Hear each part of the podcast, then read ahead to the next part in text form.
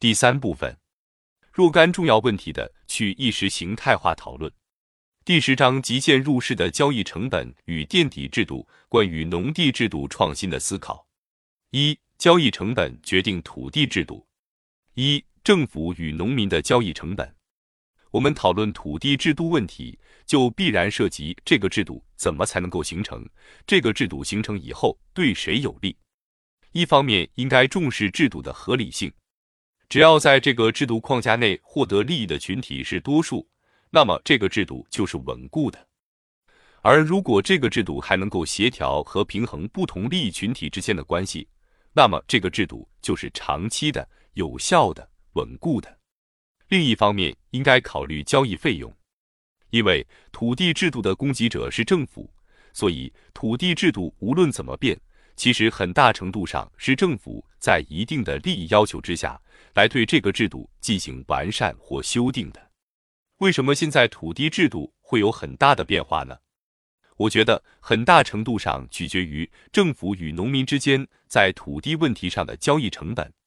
当政府要从农民那里拿走土地时，叫垄断征战也好，叫买也好，交易成本太高了。农民虽然没有正常的利益表达渠道。但他可以上访包围政府，这说明原来制度框架下的交易成本太高，高到了政治化的程度。所以，尽管这个制度曾经给政府带来收益，但如果制度成本增加到影响稳定，当然就必须改变。二、制度改变的方式，形成制度改变的条件不同，制度改变的方式就会不同。比如，集体建设用地进入土地一级市场。各地推行这一制度改变，当然会有不同的做法。安徽人说，得根据地方经济发展的程度；上海人说，由当地一定的客观条件来决定。浙江统一规划，把家庭作坊式的工业都集中到园区，农民要建居民楼。河南安阳采取倒算账的办法，把国家在垄断征战集体土地之下所有的收益全部计算出来。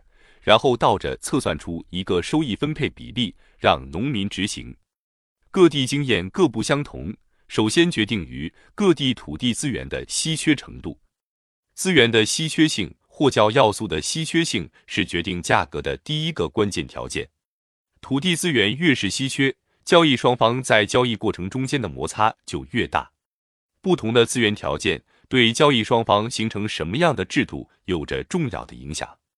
土地资源相对宽松的地方，如河南省，比江南的人均耕地面积要多一些，只是工业不够发达。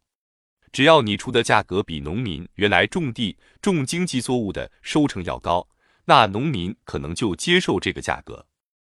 而到那些土地资源已经严重短缺的地方，你用一般的价格去跟农民交易，或者用比他进行农业生产的收益要高的价格去跟他交易，可能要困难得多。所以，土地的稀缺程度决定交易的困难程度，交易的困难程度又决定了政府用什么样的制度来解决交易成本过高的问题，决定了政府的制度供给。农村非农就业水平的高低，也在很大程度上决定了土地交易成本的高低。如果农民非农就业的比重比较大，那么他从非农就业中得到的收益多了，他的收入对土地的依赖性就下降了。这样也会降低交易成本。不同地方的土地行政主管部门在考虑集体土地制度改变的形式时，就得考虑那个地方非农就业的水平到底高不高。非农就业水平的高低又与地方的工业，特别是乡镇企业的发展高度相关。苏南土地高度稀缺，但过去乡镇企业发展的很好，老百姓大部分在乡镇企业就业，只有很少一部分人从事农业。所以，苏南在发展乡镇企业，政府征占土地用来盖大楼、建广场时，似乎土地非常便宜就能拿得到。这实际上取决于这些农民对土地的依赖程度。所以，非农就业水平的高低，在很大程度上决定了交易成本的高低。后来，苏南土地矛盾之所以变得突出，是因为苏南乡镇企业遇到了比较严重的问题。苏南的乡镇企业基本上是政府经济，地方政府在主导经济，修大楼、广场、马路、敬老院及办学校等，所有这些政府的公益性开支和行政性开支，往往直接来自乡镇企业。当经济出现危机，国家实行宏观紧缩，或在萧条阶段市场销售困难，乡镇企业收益下降的时候，政府的这些开支就直接从乡镇企业的借债中支出。因此，二十世纪九十年代中期以后，苏南乡镇企业的负债开始大幅提高，而负债中又有相当一部分是政府公益开支。我们做过调查，在苏南乡镇企业高达百分之八十几的负债率中，借债用于政府开支的大概占百分之三十几。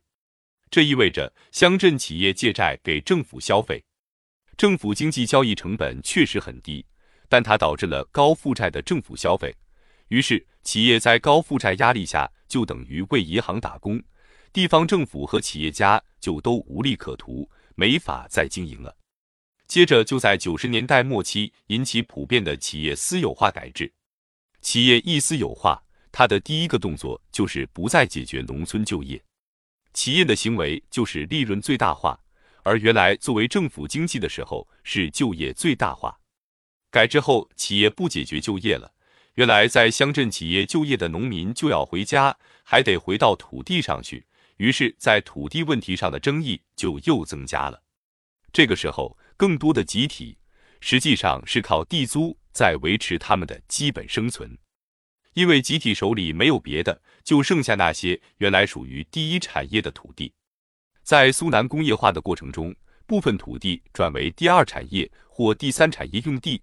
集体凭借自己所有者的身份收取地租，来维持乡村两级政府或准政府的开支。再看西南的贵州、重庆一带，农村人口一般都占百分之八十以上，非农就业非常低，农民在土里刨食。那些地方普遍推行农地承包三十年不变。其实从一九八一年分了地以后就一直没有变。这一制度安排产生什么样的客观效果呢？计划生育，在贵州，当一个家庭人均占有的耕地低于零点五亩时，这个家庭往往主动节育。为什么？没有地养不活，就是人均零点五亩耕地才能勉强维持一家三四口人的生活。如果人均耕地面积降了下来，这时候就得买粮食。买粮食的人家绝对不愿多生孩子。他们得靠男劳力外出打工，挣点钱买粮食养活一家人。贵州全省都是山区，人均只有几分耕地，农村调地的难度极大，调地的成本极高，进而决定了农地承包制度三十年不变。所以，制度的安排及其形成与各地的条件高度相关。